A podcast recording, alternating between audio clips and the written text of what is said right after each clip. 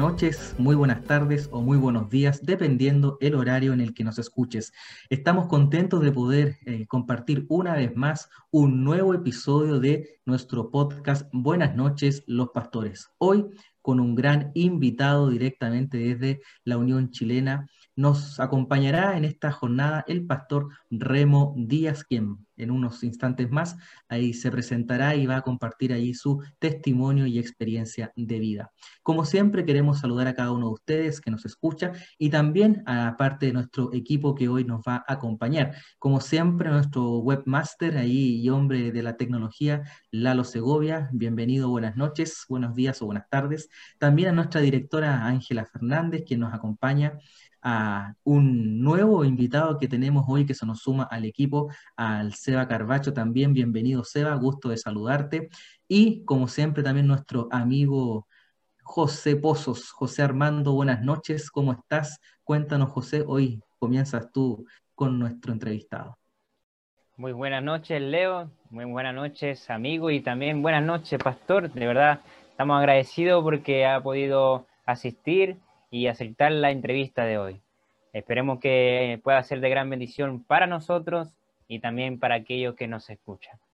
Así que, Pastor, ¿puede decirnos cómo ha estado? ¿Qué nos puede contar para comenzar esta entrevista?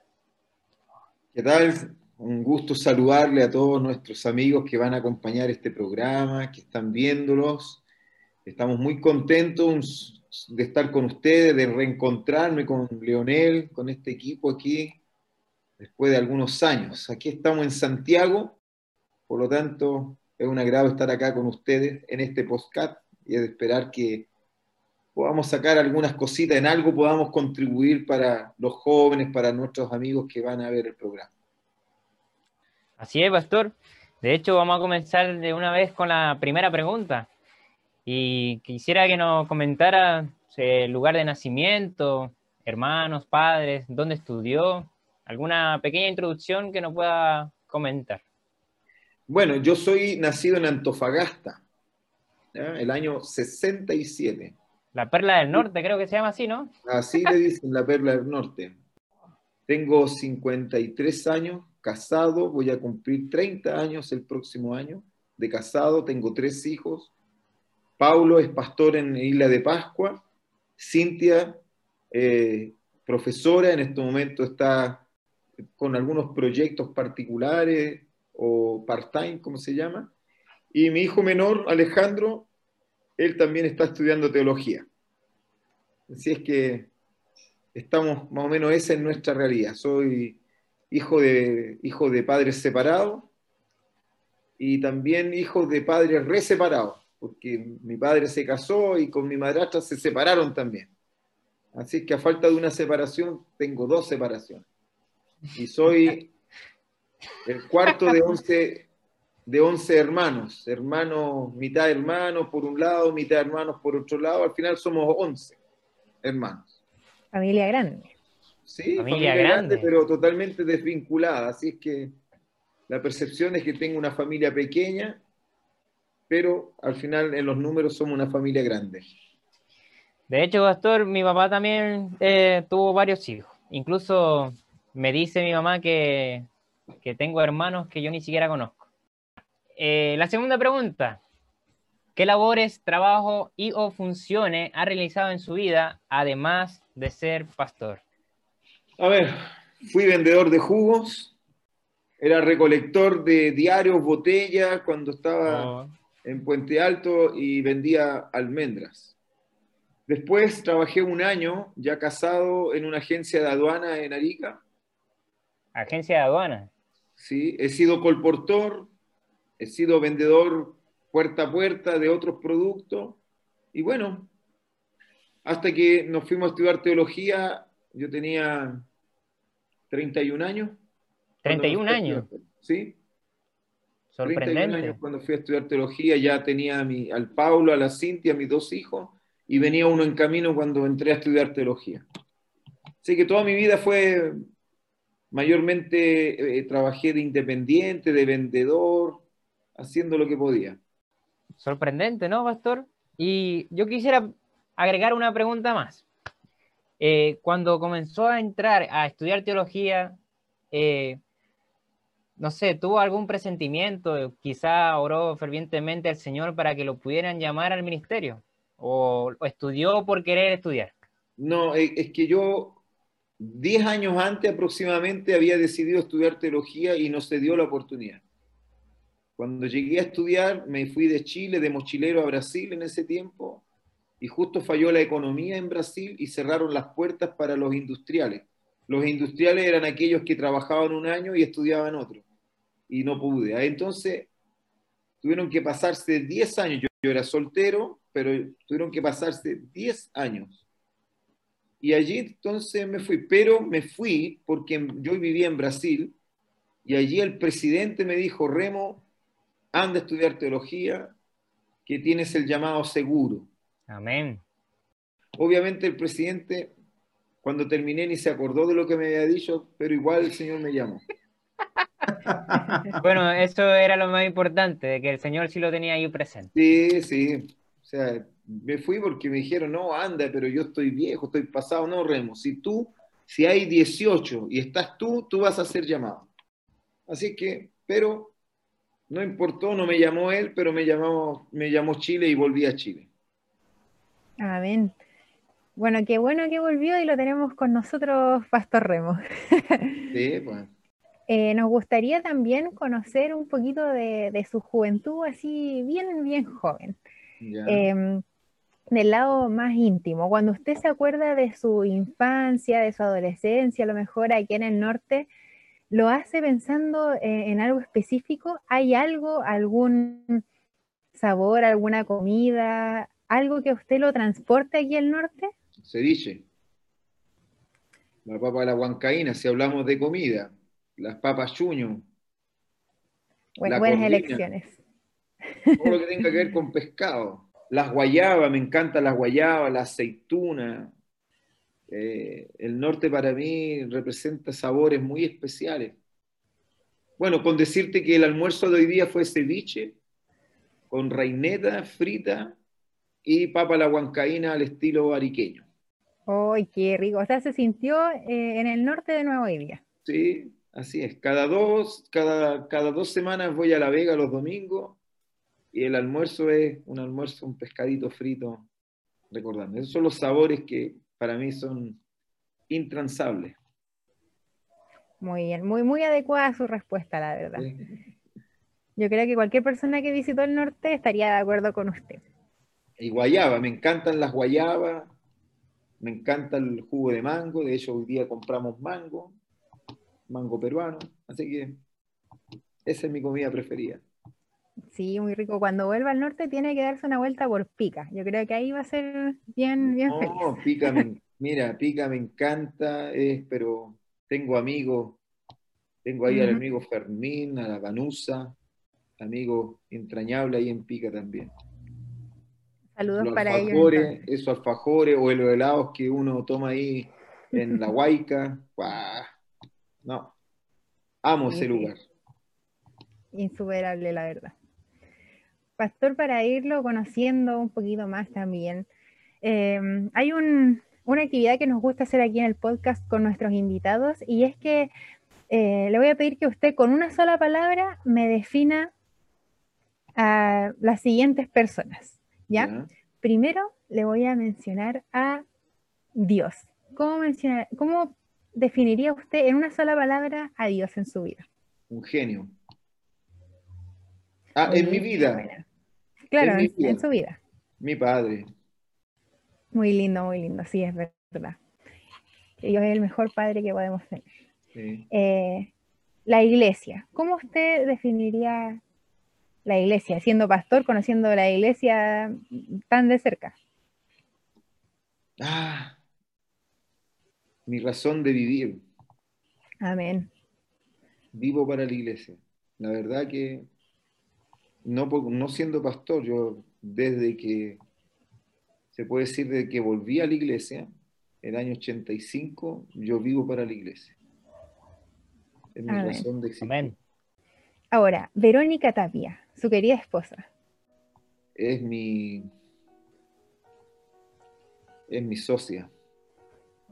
50-50. Muy bien. Y si yo le menciono a Paulo. Paulo. Eh, Paulo. Es interesante porque somos amigos, pero estamos lejos, nos comunicamos poco. Es mi hijo, pero hemos estado mucho tiempo lejos también.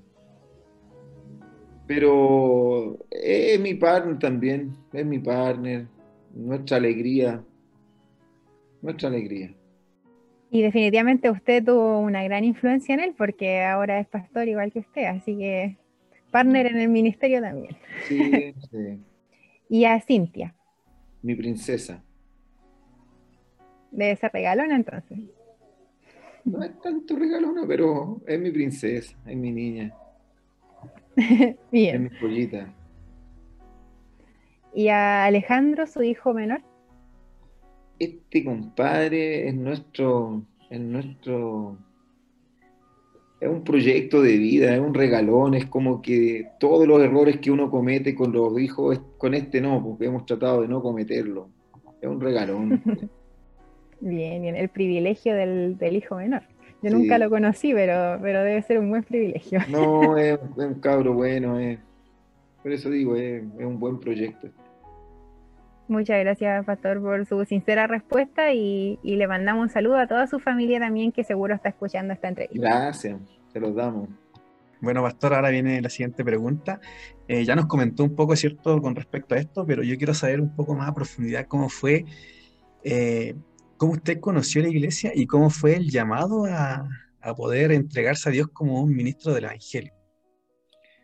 A ver, eh, la iglesia yo la conozco podríamos decir desde los 5 o 6 años.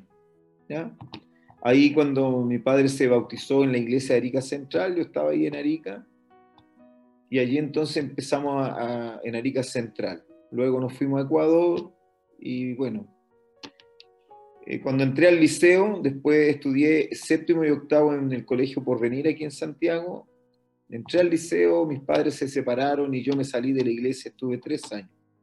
Volví y, siempre amé los conquistadores y cuando volví me nombraron director de un club que no existía, así que tenía que formar un club. Y de ahí me apasioné, pues tuve al pastor Pedro Boyn, que, lo, que él es como mi mentor, él me enseñó muchas cosas y amé la iglesia, era el que hacía, era el, que hacía el aseo de la iglesia, era director de jóvenes, director de conquistadores, y allí entonces el pastor me motivó para ir a estudiar teología. Eso fue en el año 87 me fui a estudiar teología, no pude entrar, no sé si me desanimé porque al final de cuentas me, contrataron como obrero bíblico y volví a Chile y volví a ser director de jóvenes y conquistadores de Arica Central. Me casé, nos fuimos a Brasil y seguimos, llegué a ser regional, llegué a ser el asociado del departamental y yo trabajaba 25 días para la iglesia y 5 días para mí. Y cuando iba manejando mi escarabajo en una carretera, el Señor me dijo con palabras muy coloquiales, para de andar leseando, ¿hasta cuándo? Dais tu vida por la iglesia y estáis ahí. Anda, vaya a seguir haciendo lo mismo, pero te van a pagar. Así es que, pero yo, mi esposa está embarazada, teníamos nuestra vida en Brasil, entonces yo le dije a Dios, lo que diga mi esposa, esa va a ser la respuesta, porque yo ya estoy pasado de la edad, pero lo que diga el Averito. Y efectivamente, cuando yo le comento al Averito, el Averito me dice, vamos, no hay problema, yo creo en que Dios está en medio de nosotros, y, y así fue. Y así fue. Y tomamos la decisión, dejamos todo atrás y nos fuimos a estudiar teología a Bolivia. Muy bien, pastor, ahí eh, ya estaba construyendo prácticamente su vida, ya tenía sus hijos, ¿cierto? Uno en camino. y impresionante ahí dejarlo todo, ¿cierto? Por, por, el llamado, ¿cierto? Todo, todo lo que ya había construido en esos años, ¿cierto? Ya estaba casado. Qué, qué bonita historia, Pastor. Incluso, bueno, acá en el norte lo conocemos harto, yo creo que varios también conocen alguna de su historia. Incluso yo mismo cuando estaba en el liceo, ahí en alguna semana de oración lo, lo escuché también. Y usted mencionó algo muy importante sobre su esposa. Usted dijo que su esposa le iba a dar la respuesta, ¿cierto? Ahora, eh, quiero preguntarle a usted, ¿cómo conoció a esa mujer que hoy en día es su compañera de vida, ¿cierto? La mujer que usted ama. Bueno, yo estaba en Puente Alto, allá yo era el director de jóvenes también, había vuelto de Brasil, eh, y mi padre vivía en Arica. Mi padre enfermó de la próstata, tenía un tumor y tenía que operarlo, y él tenía una fábrica de jugo. Él fabricaba los jugos y salían carritos a vender. Entonces mi padre me pidió que me fuera a ayudarle, porque tenía que operarse y no podía parar la fábrica. Entonces yo fui, me fui a Arica, y el sábado cuando fui a la iglesia, en la tarde, me encontré con una mujer espectacular que estaba haciendo unas letras y la miré y yo dije, este huevito quiere sal. Yo soy el huevito, yo quiero sal. Y yo sentí que era ella. La puse aquí, era ella. Y así fue. Hice todo lo posible para conquistarla, llevó harto tiempo para conquistarla, para que se decidiera, pero la conquisté. Muy bien, pastor. Ahí vemos un hombre que ¿cierto? se esforzó por conseguir lo que quería, ¿cierto? Sí, yo me esforcé. Ahí, como dicen, donde pone el ojo, pone la bala. Puse el ojo y puse la bala, gracias a Dios. bueno, una historia inspiradora, ¿cierto? Ahí para los chiquillos que de repente están un poco desanimados. Esfuércense por, por buscar a su, a su pareja y el pastor la, la, vio ahí en el primer momento y luchó por, por lo que quería. Y luché por ella porque no fue fácil. No sí, me imagino. Me tuve que conquistarla, tuve que arrastrarme inclusive, me tenía, como dicen, de la jeta, así me tenía. Yo creo que a varios de nuestros ahí auditores también los tienen así, así que no se rindan, no, se den por vencidos. no tenía eh, problema estar así, porque yo sabía que esa era la mujer que Dios tenía preparada para mí. Excelente, pastor. Un hombre de fe. Sí, no, a mí me impresiona. Y yo creo que acá en el norte para varios usted ha sido como una inspiración ahí en cuanto a conquistadores, jóvenes. Y ahora con esta historia, una inspiración de, un joven que, lucha por, el amor de mujer. lo que pasa es que por la experiencia de mi familia, yo siempre, siempre tuve en mente que la clave del éxito para un hombre era la mujer. Como también creo que la clave para una mujer es el hombre. Entonces, siempre desde que volví a la iglesia, eh, para mí era clave la mujer que Dios iba a colocar en mi vida. Clave. Amén, pastor. Muchas gracias por su sinceridad y por contarnos cierto esa breve historia. Muchas gracias, pastor, y un sincero saludo y cariñoso eh, a tía Verito, que siempre se le recuerda y, y, se le quiere y se le extrañan también a usted y a ella por aquí, por el norte. Así que hágale llegar nuestro, nuestro cariñoso saludo. Te lo haré llegar, por supuesto. Pastor, pasando ahí a otro plano y retrocediendo un poco en el tiempo, quisiéramos que pudiera compartir con nosotros cómo fueron esos días de universitario por allá eh, en esa altiplánica nación de Bolivia, porque usted nos comentaba que estudió allí, ¿cierto?, teología. Cuéntenos un poco cómo fue esa experiencia, eh, por qué Bolivia y cuál fue el momento de su vida universitaria que más lo marcó. Bueno, eh, Bolivia es sensacional. Primero que nosotros somos muy así, podríamos usar la palabra, entre comillas, hipientos, no tenemos muchas trancas. Entonces, para, yo empecé durmiendo en el suelo, en un colchón de, paja de, de, choclo, amanecía con la coronta de choclo marcada en la espalda, porque el colchón era de choclo y en el suelo, ¿no? Pero Bolivia fue sensacional, hicimos mucha amistad, entonces momento marcante fue cuando con mi curso formamos el club de guías mayores, formé el club de guías mayores con mi curso, escalamos el Tunari, vinimos a Chile a un simposio de teología. Entonces, eh, fueron años bonitos, jugamos en, la selección de voleibol, jugamos en la selección de fútbol, yo era el más viejo de mi, de mi, de mi grupo, ¿no? De mi grupo, pero gracias a Dios tuvimos siempre buena relación. No digo que llegué a ser un padre de mis compañeros, pero por lo menos era el amigo, era el hermano mayor de ellos. Y mm, lo que más me marcó fue que entendiendo que yo no tenía recursos, entendiendo que era casado, entendiendo que yo tenía que estudiar y trabajar en Bolivia para mantener a la familia, y yo trabajaba sacando fotos, vendiendo stickers en los semáforos, vendiendo carpa, contrabandeando, bueno, que no me pille la aduana, capaz que me pillen, contrabandeando carne vegetal, compraba carne vegetal en Arica y la llevaba para Bolivia y así fue. Pero hubieron dos momentos, dos momentos en que el estante de la, de la cocina estaba sin nada, sin nada. Y literalmente en una oportunidad mi esposa hizo sopa de pan, sopa de pan. Pero ahí yo vi a mi esposa que no claudicó, jamás ella me sacó en cara, jamás me hizo un escándalo, jamás me dijo, tengo tres niños, y no tengo que darle de comer, no. Hubo una actitud de fe y Dios no permitió que pasáramos hambre porque hermanos, en dos oportunidades que fue así, llegaron en su momento y nos dieron comida sin que nosotros le pidiéramos, llegaron en el momento y fueron ángeles que nos sustentaron en esa oportunidad. Entonces, eh, esos momentos fueron muy bonitos. Y el otro momento fue cuando yo escribí el libro En la senda de la aventura, que fue ahí un salto, un salto económico importante que hizo que después yo me fuera a, a Brasil a terminar la facultad, ¿no? La, la, carrera, porque se suponía que yo iba a trabajar, como había un presidente que me había dicho que si habían 18, yo estaba en la fila, sería llamado. Yo me fui a terminar teología allá a Brasil pensando que allá me iban a llamar. Entonces, el momento marcante fue que yo adelantaba materias para poder tener un semestre y dedicarme a escribir el libro y gracias a Dios eso resultó y fue lo que nos permitió ya salir adelante económicamente y no pasar las zozobras que pasamos en algún momento en Bolivia. Eso. Buenísima. Pastor, cuéntanos un poquito acerca de eso que por lo menos para mí era absolutamente desconocido. Cuéntanos un poco acerca del libro. Bueno, eh, resulta que eh, creo, creo tener un poquito de experiencia en el área de conquistadores. Yo fui investido en el año 90 de guía mayor, en el año 95 guía mayor máster y en el 98 de guía mayor máster avanzado.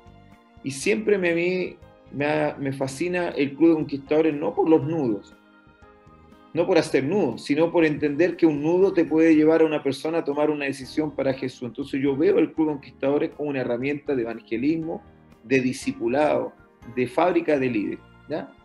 Entonces vi la necesidad de escribir un libro sin tener que inventar la rueda, pero sí adaptar la rueda para los conquistadores en el lenguaje de los conquistadores. Entonces traté de hacer instrucciones lo más fácil posible para que los conquistadores pudieran tener ahí un manual amigo. Y eso fue lo que, hice, ¿no? Eh, y siempre quería hacer, porque un hombre tiene que escribir un libro, plantar un árbol y tener un hijo. Entonces no sé cuántos árboles planté. El último árbol lo tengo plantado en un macetero acá, que es un limón que compré de pica, un limón de pica, tengo acá en la casa pero era escribir un libro. Y me gusta escribir, la verdad que me gusta escribir, tengo un estilo para escribir, así que fue una realización y me gustaría seguir escribiendo, todavía tengo otros libros ahí por publicar, pero el ajetreo lo ha impedido. Pero eso fue. Entonces al escribir el libro, yo tuve la oportunidad, por ejemplo, en un Campori, de vender 15.000 libros. Con, con esos 15.000 libros me pude comprar un auto, pagar los estudios, eh, no tener problemas. Ahí ya todo mejoró. Eso. Amén. Amén. Muchas gracias, Pastor, por comentarnos esas experiencias en su vida universitaria. Bien, Pastor, ¿qué artista de su juventud todavía a usted le trae buenos recuerdos o de vez en cuando se pilla tarareando alguna canción? ¿Quiénes fueron sus grupos o artistas eh, durante su adolescencia y su juventud que más le agradaba escuchar y que precisamente a lo mejor no, no eran eh, denominacionales o, o del ámbito eclesiástico de nuestra iglesia? Bueno, por su música hoy día el tipo deja mucho que desear, totalmente contrario a su ideología, pero Miguel Bosé. ¿Un amante bandido, pastor? antes de eso, la música antes de, ese amante bandido era muy buena. Por la faz de las montañas te amaré, en locura y equilibrio Un romántico ahí, el pastor. Te viene una buena pregunta. ¿Algún otro pastor que, que haya La poesía de acompañado? José Luis Perales también. Buenísima.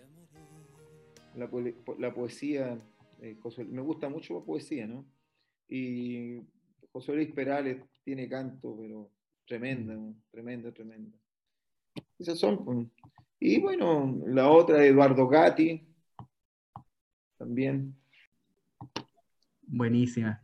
Y dentro de, de, la iglesia, música denominacional, pastor, ¿cuál es su estilo favorito? ¿Cuarteto, coro, solistas? Mira, lo que marcó a mí en mi tiempo fue que para el, para el tiempo que eran, eran revolucionarios, Spanish Singer. Creo yo que fue un conjunto que marcó una época. Y también eh, eh, me gustó mucho la Jesucristo Roca Eterna, que lo cantaba la familia Ovalle. Espectacular. ¿ya? Y, cuartetos, sí, los cuartetos de negro, negro, negro espiritual también me gustan. Me gusta de todo, todo tipo de música, pero me gusta música muy con mucho tarro, siguiendo lo que dice el espíritu de Juárez, ¿no? Principio de la música, que, que, que el instrumento no apague la, al cantante, ni el cantante sea muy exagerado, con nota estridente, que quiera llamar la atención. Me gusta la guitarra, me gusta tocar corito a la antigua. Uno toca los coritos a la antigua y los cabros las cantan, les gusta y se pregunta, uy, qué bonito. Y tú estás cansando con solo las chispas, uy, qué buena esa. Y son cantos del año de la pera. Esto. Tú agarráis una guitarra, hoy día con los cantos envasados, que algunos son buenos, la gente no canta, no canta. Ya ni se acuerda las letras pero cuando nosotros cantábamos corito con guitarra, tú escuchas a la gente cantar y la gente le gusta porque se está escuchando. No hay cosa más rica que escuchar a la barra de la U. La barra de la U cantan, ¿por qué? Porque les gusta, se escucha. La barra de la U. Claro, la mejor barra de Chile. No, hay no lo sé, no sé nada yo. Ah, entonces, ¿pero por qué? Porque les gusta. Entonces, lo mismo pasa en la iglesia. En la iglesia tú pones la música, la gente no canta porque la música aquí, allá, toda envasada, pero tú colocas a alguien con una guitarra, le pones un cajón peruano y un tipo con un quelele y la iglesia canta. La iglesia es correcto. Así que los coritos, me gustan los coritos. Cuando puedo toco la guitarra, a los hermanos lo hago cantar y la pasamos bien. Excelente. Qué, bueno, me trajo, me trajo recuerdos ahí, pastor, de, esos campamentos en la Huayca que sin duda animamos las noches allí con canto en guitarra, así que eh, efectivamente doy fe de que, de que es así. Pastor, una pregunta de opinión y quiero que me responda con toda sinceridad. Voy a seguir con las opiniones. aquí, aquí estamos para, para debatir, para hacer polémica. Ya. ¿Cuál, según usted, es el mayor mito que circula con respecto a los pastores? Eh, que son interesados en los puros bautismos. Creo que es el mayor mito que hay, que los pastores eh, estamos impresionados por blanco de bautismo, que estamos solamente interesados en blanco bautismo. Y es verdad, en el sentido de que nosotros estamos interesados en la salvación de las personas, pero no por número, sino porque es nuestro ministerio, ¿ya? Es nuestro ministerio. Entonces, yo creo que eso es, entonces a veces la iglesia piensa que todo el pastor lo está haciendo en función de, sí, lo hace todo lo que hay en la iglesia en función de, ¿ya? Pero por un principio, más que por una presión, más que por una obligación, más porque si no te van a echar, te van a mandar a otro lado, ¿ya? Yo creo que ese es un mayor de mayores mitos y que afecta porque te predispone a veces a la junta de iglesia, al anciano a veces te predispone, ya viene con esto porque está presionado y no es así. Yo nunca lo sentí, yo nunca he sentido presión por bautismo, yo nunca he sentido, nunca me han, me han exigido ni cuando fui evangelista, ni cuando fui capellán, ni cuando fui distrital, no. Gracias a Dios, cuando estuve en Uruguay, nunca, nunca. Muy bien, importante aclarar ese punto. De hecho, muy importante también lo que usted acaba de mencionar, de que no ha sentido presión. de parte de la iglesia y eso es muy importante que nosotros sepamos como hermanos y como miembros de la iglesia. Ahora, pastor, usted acaba de mencionar de que, bueno, eh, y cantó también sobre el amante bandido y, quisiera preguntarle, ¿usted tiene de verdad, si para serle sincero, usted tiene pinta de haber tenido varias pololas? Pero bueno, yo quiero preguntarle mejor a ver cuántas tuvo. ¿Cuántas me puede decir que, que tuvo, que solamente tuvo dos, una, o solamente su esposa? Para no errar, deben haber sido unas 50. Unas 50, oh. Déjale. Buena, Lalo. Bueno, pastor, yo quisiera ser como usted. No, no, no. No, no, no. En esos tiempos se pololeaba, yo era dirigente, era dirigente centro alumno, era una estrellita, entonces uno pololeaba por pololear, pero más o menos unas 50. Bueno, así que no, no es re, no es re, o sea, di en el, ahí en el clavo, tiene pinta de haber tenido bastante. Pero no había amor de por medio, era porque uno tenía que andar siempre acompañado. Claro por lo general me duraban una semana y después terminaban conmigo porque no les daba atención, no tenía plata tampoco, entonces a veces la polola hay que comprarle cuestiones. En ese tiempo las mujeres se dejaban querer, había que arreglarles peluche, yo no tenía plata, entonces me largaba, entonces buscaba otras porque siempre necesitaba andar acompañado. Ya. Muy bien, pastor. Muchas gracias. Pastor, puede que esa respuesta ahí se transforme en un ejemplo a seguir para muchos de nuestros amigos que, nos escuchan. Si tienen plata, les va a ir bien. Mucha, yo perdí ya, no tengo plata. No, estáis sonado. Sí, yo también. Pero bueno, dice... antes, uno invitaba a comer un cucurucho de papas fritas que vendían ahí en el negocio de la esquina, pero ahora no, pues ahora tenéis que ir a un local y toda la cuestión. No. Por eso cuidáis menos pololeo que antes. Pues antes era el pololeo, era una amistad con, ventaja. Pues ahora no, pues ahora es más formal, parece la cosa. No es tanto, ya no se ve como antes. Hay que invertir en la sierva hoy en día. Sí. Pastor Remo, eh, ha dicho que ha tenido bastantes pololas y también podemos saber que hay un gran número de nuestras creencias como adventistas y doctrinas y en algún momento del caminar por la fe, en todo el proceso que tuvo, ¿tuvo dudas de alguna de ellas? No, no, en ninguna. En ninguna. Las defiendo todas. Creo que debemos estudiarlas, seguir estudiándolas, todas. Somos cartas abiertas, somos testimonios, somos representantes de Dios y necesitamos, ¿cierto?, estar al tanto. Eh, defiendo cierto el espíritu, el espíritu profecía, defiendo a Elena de Huay ¿ah? como una persona cierto sabia, una voz de Dios. No, ninguna, ninguna. Qué bueno, pastor. Y para nuestros oyentes, ¿cuál sería el consejo si tienen alguna duda? La fe viene por el oír y el oír por la palabra de Dios. Si no estudian la palabra, no tienen pito que tocar. Si no estudian la palabra, se dejan llevar por fake news, se, llegan, se dejan llevar por comentarios de disidentes, se dejan llevar por personas usadas por el enemigo que engañarán inclusive a los escogidos. La palabra, ¿cierto? La palabra de Dios es la que nos da, ¿cierto? Luz, es la luz en nuestro camino. Si no la tengo, estoy perdido. Y por lo general las personas que tienen problemas de fe es porque no estudian la palabra de Dios. Amén, pastor. Muchas gracias. Amén gran consejo ahí para, todos nuestros oyentes, ¿cierto? Y qué bueno que no haya tenido ahí dudas. Bueno, pastor, usted nos ha contado, ¿cierto? Que tuvo una, una vida ya antes de, convertirse en pastor, ¿cierto? Fue director de jóvenes, anciano, quizás eh, cuántos cargos más quizás habrá tenido en su vida, ¿cierto? Antes de ser pastor. Eh, dentro de ese caminar, eh, probablemente quizás tuvo sus luchas, sus peleas, a veces uno se desanima, uno de repente deja de orar, pero usted ya siendo pastor, eh, quiero preguntarle si es que en algún momento dejó de orar, y si es que fue así, cuánto tiempo fue, quizás un día haya quizás dos días, o quizás nunca, pero si es que fue así, ¿cuánto tiempo? ¿Saben lo que pasa? Yo hace rato, una vez escuché, no me recuerdo en qué libro, parece que uno que es consejos para maestro escuela sabática, que uno ora mucho, ora mucho y escucha poco.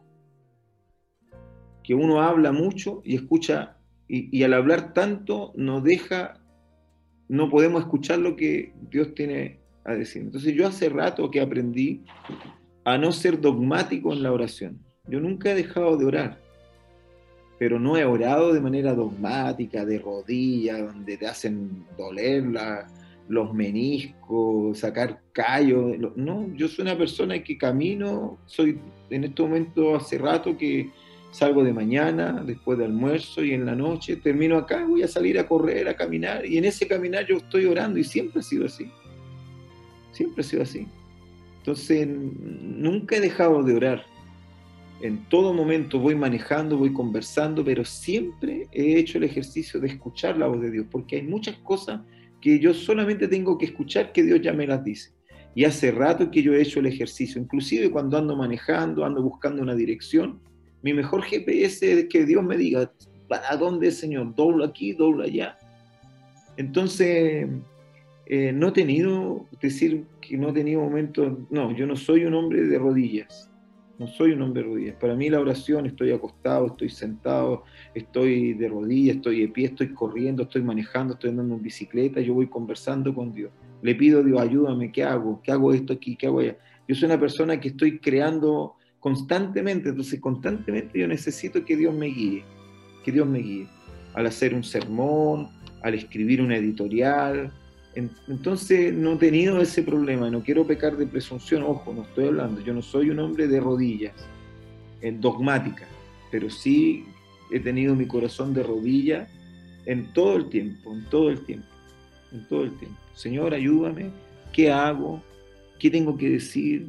Controla, ayúdame a controlar, a no responder, guárdatela. Escribí, escribí, no, borra, borra mejor, borra, yo trato, hace rato que aprendí a hacer este ejercicio de escuchar la voz de Dios. Entonces no he tenido eso, no siento, no recuerdo un momento. Y en los momentos de crisis, más todavía yo converso con el Señor.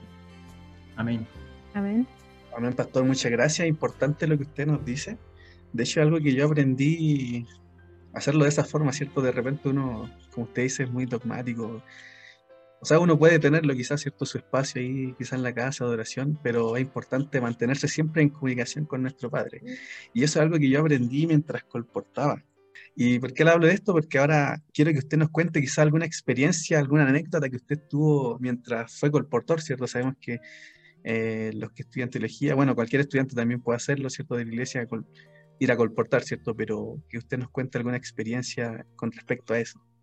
Ya, yo nunca fui colportor estudiante, yo, eh, eh, eh, yo amo el colportaje, pero el colportor evangélico, el colportor que está para predicar el evangelio, que es diferente al estudiante. ¿ya? No digo que esté mal, pero yo colporté entendiendo de que cada casa es una gran posibilidad de salvación para la persona y no sentirme presionado por la venta del libro.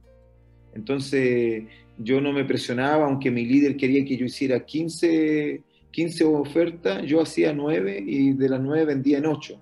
Pero entraba a la casa, una hora, si tenía que lavar los platos, lavaba los platos, si tenía que limpiar la casa, limpiaba la casa porque no estaba la mamá, a veces había una niña solita, yo me quedaba ayudando. Si a veces había una persona que se ponía a llorar, ahí lloraba con ella, la escuchaba, al día siguiente volvía a venderle el libro y no solamente le vendía a ella, sino a todas las vecinas que supieron que hubo ahí una persona que le escuchó y le dio un consejo. Entonces, esa experiencia para mí es clave, ¿no? Eh, humana, el colportaje es algo humano, es atender las necesidades primarias de las personas con las cuales uno va a hablar, es, tratar de arreglarle la vida. Yo siempre le digo a mi hijo, nosotros debemos amanecer con el deseo de arreglarle la vida a las personas con las cuales nosotros vamos a entrar en contacto. Y como colportor ese siempre fue mi deseo, yo golpear una puerta y, arreglarle la vida a las personas.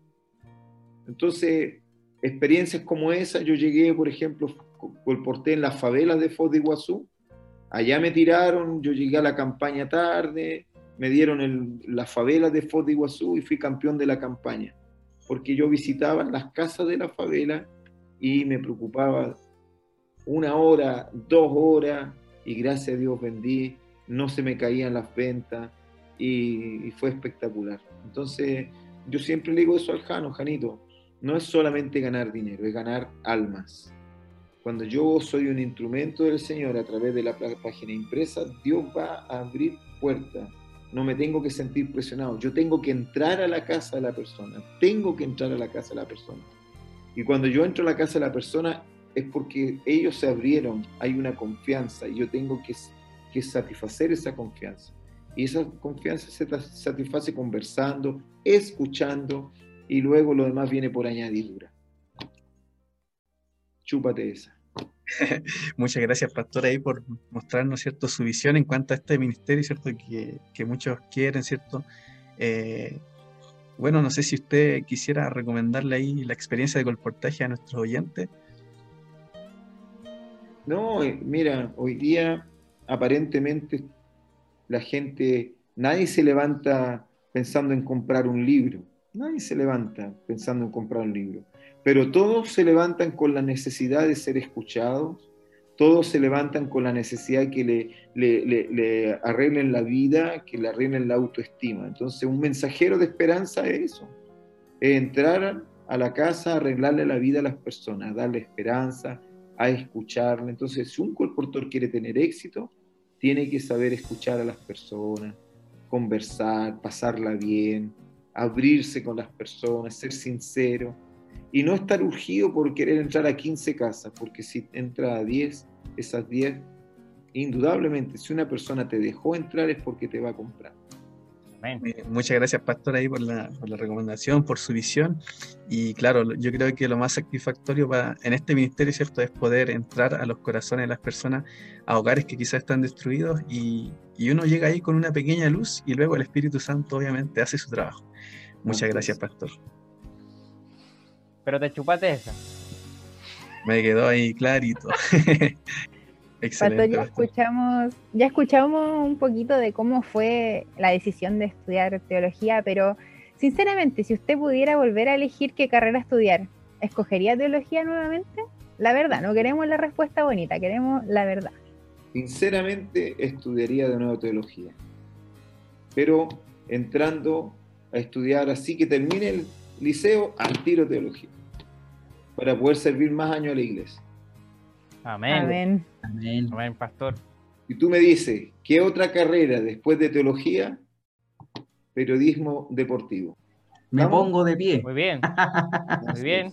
Pero sin lugar a dudas, sin dudarlo, sería pastor nuevamente. Amén. Sería un excelente relator y comentarista deportivo, mi pastor. Sí, yo creo que sí, sí me gusta, me fascina. Pastor, una sola pregunta. ¿Fue o no fue penal? Fue penal. Fue penal, muy bien. Si el, árbitro, cobró el otro penal, este era más penal que el otro. Así es. Y segundo, el árbitro debería haber ido a ver, así como fue a ver, debiera haber ido a ver. Sí, no tenía por qué no hacerlo. Entonces, hoy día te da, si, el, si de arriba te dan la señal de que algo pasa, es porque algo pasa. El árbitro tiene que ir a ver. Es correcto. Muchas gracias ahí, Pastor, por su, por su respuesta. Y, bueno, nunca es tarde, nunca es tarde ahí quizás después, eh, si nuestro Salvador aún no viene, ¿cierto? Y, ya ha avanzado allí en su ministerio, quizás después como, como un pasatiempo, poder dedicar ahí un tiempo a algo que también es de su agrado. No, mira, te digo, no sé si van a preguntar o no, yo me jubilo al día siguiente con mi esposa agarramos nuestra casa rodante y nos vamos cinco años a recorrer todo Latinoamérica. Todo Latinoamérica. Voy, voy. Muy bien. para predicar el Evangelio, ojo, para hacer cursos de conquistadores, de liderazgo, para que la iglesia entienda qué es lo que son los grupos pequeños. Llevar, no, no, cinco años más trabajando ahí, pero de manera my way, a mi manera. Amén, por eso, y bueno, ahí ya se saltó ahí el tiro a la pregunta, así que queda más que contestada, mi pastor. Ah, me salté una pregunta chuta. Sí, no se preocupe, ya, ya fue contestada, pastor, así que no, no, se preocupe, no se preocupe. Pastor, llevándolos un poquito a, al plano actual sobre, sobre nuestro mundo, nuestra sociedad, eh, el mundo está algo convulsionado, políticamente, sanitariamente, sobre el panorama mundial, mi pastor, y sobre el contexto nacional. ¿Cuál es su opinión? ¿Cómo ve, más que el pastor, más, más que cierto el siervo, cómo ve Remo Díaz el contexto actual del país y también del mundo? Ya, mundialmente hay una polarización, ¿cierto? Eh, hay que entender que los países musulmanes son totalmente diferentes al mundo occidental, por lo tanto los países como las naciones como India, como China, como Rusia, totalmente a lo que está pasando acá, ¿no? Lamentablemente los países occidentales se han dejado contaminar por minorías. Las minorías meten mucha boche y como salen a la calle da la impresión a ver, cuando yo fui miembro del Partido Socialista, Juventud Socialista, en el año 82, que aquí había dictadura, nosotros teníamos una misión de encender neumáticos para que la gente creyera y supiese que no todos, no todos eran pinochetistas, que no todos estaban de acuerdo con el gobierno militar, que había una oposición. Bueno, eso mismo ahora, ¿cierto? El, el boche son de minorías, pero con un contexto nada que ver con política, simplemente con un revoltijo de ideología, una agenda ideológica, ¿cierto? La agenda LGBTI, que incluye el feminismo, que incluye atentar contra la familia, porque ahí está, hay que desconstruir la familia, ahí está el, heteropatriarcado machista opresor, entonces ahí está el, está el foco, ¿cierto? En la igualdad, la igualdad de los derechos y, bueno, un montón de cosas que han metido que no tienen nada que ver con política, nada que ver con política. Y que hoy, ¿cierto? Chile está el caldo de cultivo acá, cosa que usted no lo ve en Ecuador, aunque han querido hacerlo, pero por un asunto cultural nunca va a entrar en Ecuador.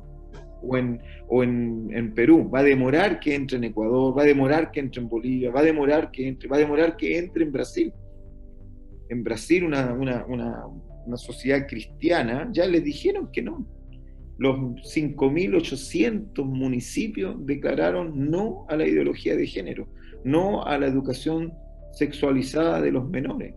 Pero, pero las, estas minorías que trabajan con el boche, que va con la revolución, con el disturbio, hacen suponer que hay un caos. Y aquí en Chile eso es lo que se ha querido hacer pero Chile viene con un rezago, ¿cierto? Ha recogido lo que dejó esta ola de tribus urbanas que ya colocaron en la mente de una generación, ¿cierto? Y esta, este sincretismo, esta amalgama de cosas que nadie entiende y que hoy día nosotros no, si nosotros las miramos con una mirada de dron, nadie puede creer lo que está pasando. Querer destruir la familia, eh, querer seguir con un pensamiento feminista en donde tú le dices a la mujer, no, tú no eres mujer, la mujer se hace, no nace mujer, sino que se hace, la construyen como mujer. Entonces ahora quieren desconstruir ese concepto de mujer. ¿ah? No es biológicamente, no, ella biológicamente tiene un órgano femenino, pero no, ella la hace, la sociedad la hace, la familia la hace, las tradiciones la hacen, la patria la hace. Entonces eso hay que desconstruir, porque la mujer tiene que, la que nació con genitales eh, femeninos, ella tiene que decidir si quiere ser mujer o no. Y lo mismo el hombre. Entonces lo que yo veo acá en Chile, que lamentablemente Chile es como una esponja, copia todo lo que viene de afuera, principalmente todos estos movimientos, estamos siendo víctimas de una agenda, una agenda creada en el año 2020, 2000, el, grupo de San Paulo, que se ha ido, después tuvo unos celones en Venezuela, en México, y ahora están ahí expectantes lo que pasa acá en Chile. Y eso es, lamentablemente, no es un asunto político, no interesa. La agenda social está en segundo plano. Aquí lo que quieren es que las feministas, las proabortistas, en contra de la familia, la ideología de género, los LGBTI 120 géneros identificados quieren tener cierto su lugar. Yo no tengo problema, cada uno, el ser humano tiene derecho, pero de allí a querer invadir los míos y afectar la familia, a mis hijos, es otra cosa. quieren eliminar la religión, que no haya religión en los colegios, que el Estado, ¿cierto?, no, no, se declare, ¿cierto?, con una religión, que no haya libertad para él. Yo estuve en Uruguay, en libertad no hay libertad religiosa, tú no puedes hablar de Jesús en la calle, tú no puedes hacer una feria de salud y entregar un libro de esperanza porque te están, te están vigilando, porque eso atenta. Pero sí, tú no puedes hablar de religión en un colegio, pero sí puede ver alguien del, del conglomerado LGBTI a dar una aula, a enseñar qué es lo que es la homosexualidad, eh, los baños inclusivos, cómo tratar, el lenguaje estúpido este, eh, cómo es el lenguaje este inclusivo, ah, mm. esta estupidez del lenguaje, que tienen que hablarlo así, no son diputados, sino son ni diputadas, son diputades. Estupidez. Simplemente así, no tengo otra. Bueno, por eso es que se le dice también una generación idiota. ¿ya? Que no tiene idea, pero ahí está con la masa. ¿ah? Y está saltando, pero no sabe por qué está saltando por el otro y aparece. Entonces, cuando tú ves esta movilización social, ¿qué movilización? Estaban las barras, las barras ahí cantando, una bandera de tricolor de todos colores, y entonces nos tenemos que tragar toda esa cuestión. Pero yo creo que hay una mayoría silenciosa que piensa, que razona, que tiene cultura, que sabe qué es lo que es mejor para su familia, que está ahí. Vamos a ver. Vamos a ver qué pasa. Perfecto. Más que claro, Pastor, ahí su, su opinión y su visión y sin duda también compartimos gran parte de lo que, de lo que ha manifestado respecto a cómo Satanás también obra detrás de todas estas minorías y de estos grupos, eh, buscando, buscando destruir lo que Dios ha establecido desde el huerto del Edén. la, familia. él quiere destruir la imagen de Dios. Hoy día, por ejemplo, es tan estúpida, o sea, a ver, ¿cómo te diré? Hay tanta ignorancia, inclusive dentro de la iglesia, que no consiguen identificar este gran problema que hay. Hoy día nuestros adolescentes están complicadísimos porque ellos están en otra dimensión, mm. están en otra sintonía, una sintonía ideológica, no política, no política, no de cuestiones sociales, no, es ideológica de atentar la imagen de Dios, de cambiar, o sea, al tipo decirle, mira, tú, tú soy hombre biológicamente porque tú tienes esto, pero no lo eres, tú tienes que construir tu personalidad, tú tienes que percibirte como tú quieras y tienes que hacerte valer. Entonces el tipo, se, si se va a creer caballo, yo voy a tener que tratarlo como caballo. Y a mis hijos le quieren enseñar eso, le van a enseñar eso a mis nietos. ¿Ah? Eh, entonces, no, pues es una estupidez tan grande que. Y en eso estamos metidos ahora. Y mira, y es tanta la estupidez que yo he acompañado sesiones del Congreso, discusiones de las diferentes comisiones, van científicos, van psicólogos, van forenses, van pediatras, todos hablan una cosa, pero nadie escucha lo que dicen ahora la ciencia. ¿no? Para eso no lo escuchan. Para eso la ciencia no está en lo correcto. No, ya no es disforia de género. No, no, no, eso es, no. Entonces es tanta la, incoherencia y se le ha dado tan. Ahora, los medios de comunicación son, un, son una plataforma para todo este tipo de ideología. Tú no, no, porque invitas a una forense a hablar en relación al cambio de sexo, ¿no? De los niños que son trans, invitan a una forense, la forense da su opinión, la psicóloga da su opinión, la pediatra da su, la socióloga da su opinión, no, no la escuchan, no hay, no es. Es todo parte de una agenda intencional en donde lamentablemente el marxismo cultural, que no tiene nada que ver con la izquierda, con el socialismo, sino un marxismo cultural, ha revolucionado todo este tipo. Y ahí está la lucha ahora de clase. La lucha de clase es simplemente el hombre, la mujer contra el hombre. Se acabó. Esa es la lucha de clase. Tristemente, mi pastor, y concuerdo con usted respecto a un tema que, bueno, usted me conoce a mí literalmente desde potrillo, pequeñito, y siempre he estado ligado a, mi amada iglesia desde la libertad de conciencia, la libertad de religión y de conciencia, y, concuerdo con usted porque lo conversábamos también en otras instancias. Eh, es una estrategia satánica la que, la que existe hoy, hoy en día de querer transformar el pensamiento de nuestros adolescentes. Crear una cultura muy, muy distinta. Eso tiene que ver con una falsa, falsa libertad de conciencia. Les enseñan a creer falsamente en cualquier cosa. Y hay un artículo muy bueno que decía, piensen lo que quiera, pero piense. Lo importante que es... Es la pedagogía crítica, ¿no? La mm. pedagogía crítica es crear una, al final de cuentas, conformarse con una síntesis. Está la tesis, no, la antitesis y al final resulta una síntesis. Entonces, al final de cuentas, de todo esto va a quedar una síntesis, ¿ah? un sincretismo, ¿ah? una cuestión que algo tiene que, que va a quedar. Vamos a ver qué pasa. Lamentablemente, hay mucha ignorancia de por medio. Así es, así es. Muchas gracias, mi pastor. Sin duda, gran, gran respuesta y grandes reflexiones que también nos deja. Pastor, ya para ir cerrando un poquito nuestra, nuestra entretenida conversación, yo por lo menos, y sé que también parte del equipo ha, disfrutado allí su, su, respuesta, sus anécdotas, también su, su opinión. Pastor, para todos los amigos y amigas que nos escuchan, esta sección la hemos bautizado el Canudato.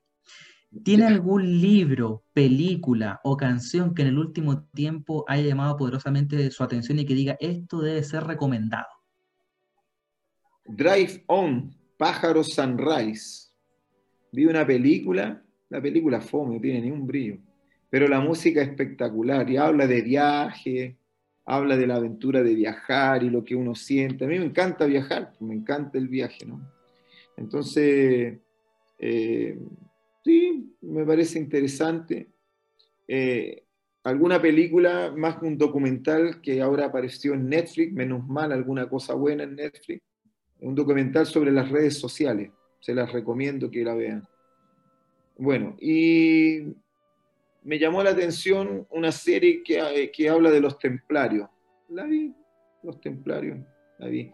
Pero eh, un libro, mira el libro que, que, me gustó a mí y que me marcó como líder. Mira el libro, ¿eh? dos libros.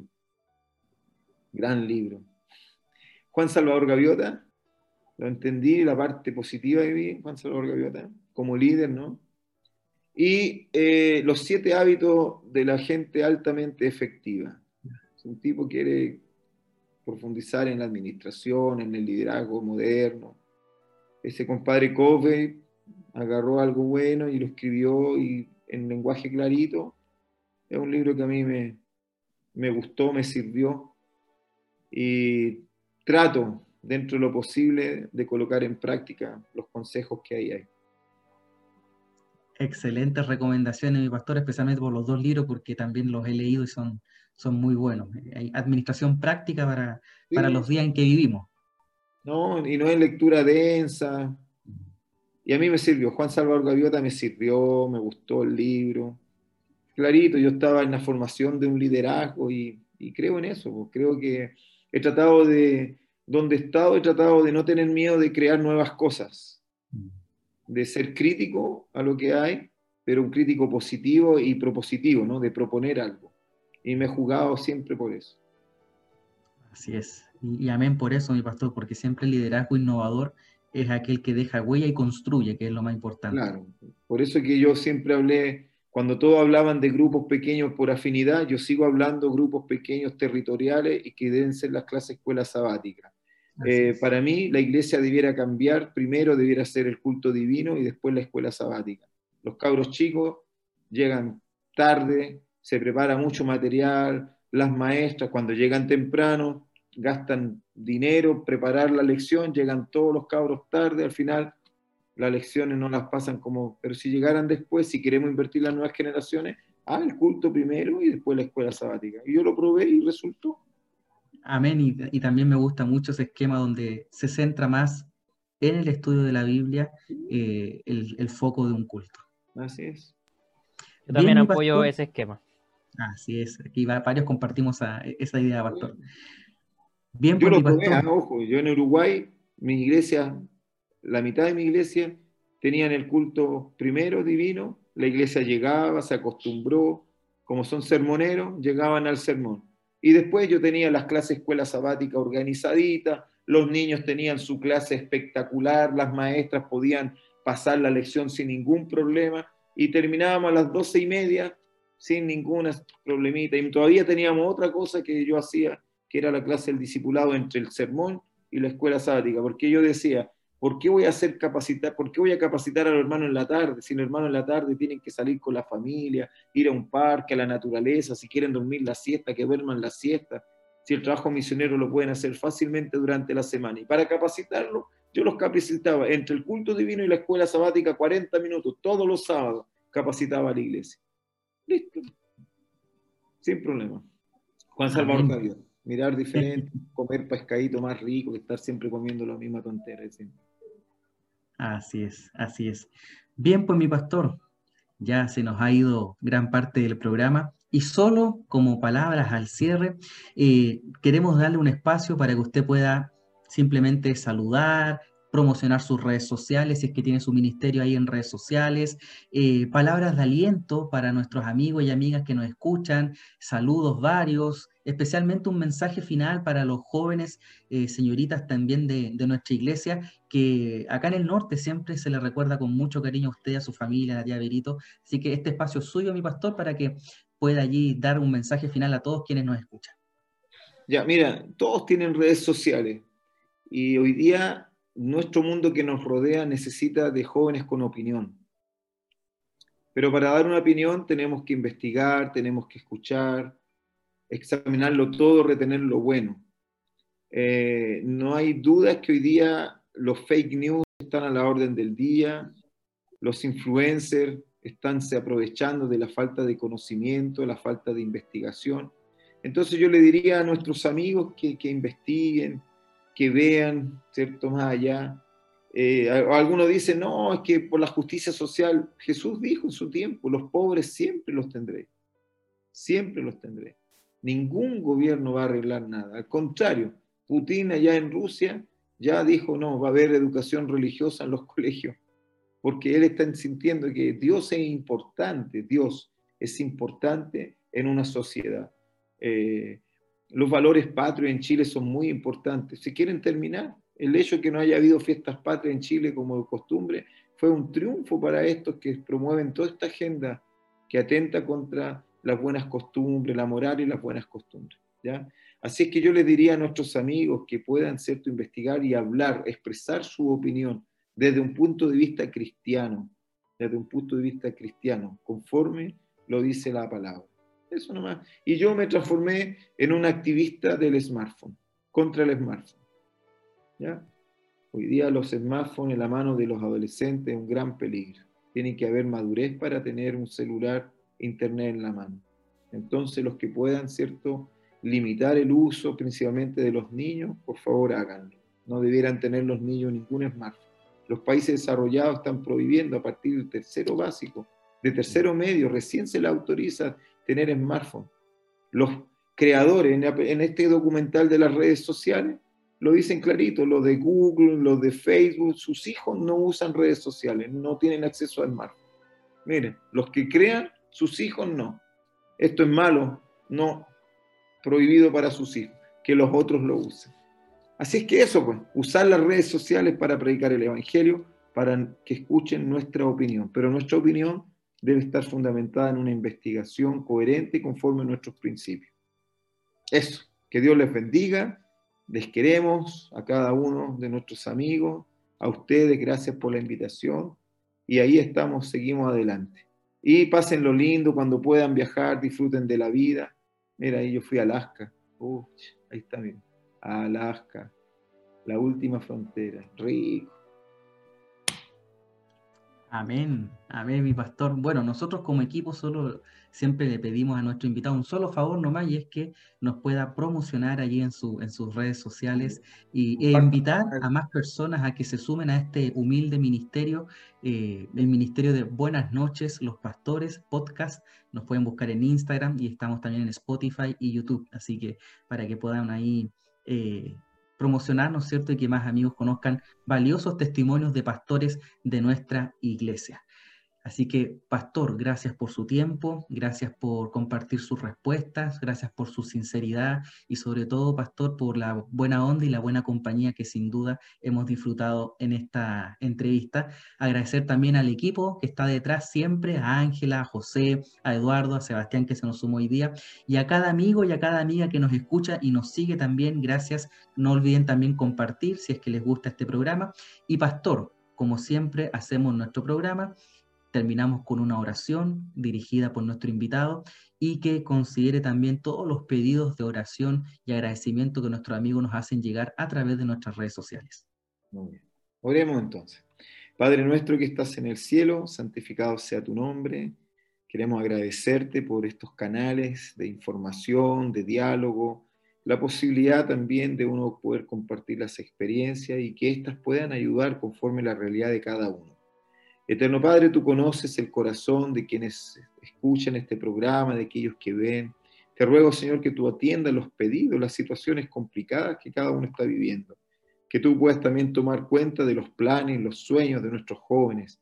Señor, te pido por nuestro país, para que tú controlas todo, Señor, para que tu voluntad se haga presente y a nosotros como pastores, como iglesia, nos des la sagacidad, el coraje, la valentía, la osadía de seguir predicando, ya sea en tiempos de paz o en tiempos de guerra. Bendice, Señor, al equipo, a sus familias y Eterno Padre, confiamos que muy pronto, muy pronto podremos estar contigo en la Canaán celestial. Gracias por todo, Señor, en el nombre de Jesús. Amén. Amén, amén y amén. Gracias, Pastor, una vez más y nos despedimos de todos nuestros amigos y amigas, agradeciendo su compañía, también que cada sábado, ¿cierto? Allí están disponibles nuestros capítulos para que también los pueda seguir. Un abrazo para todos, buenas noches, los pastores.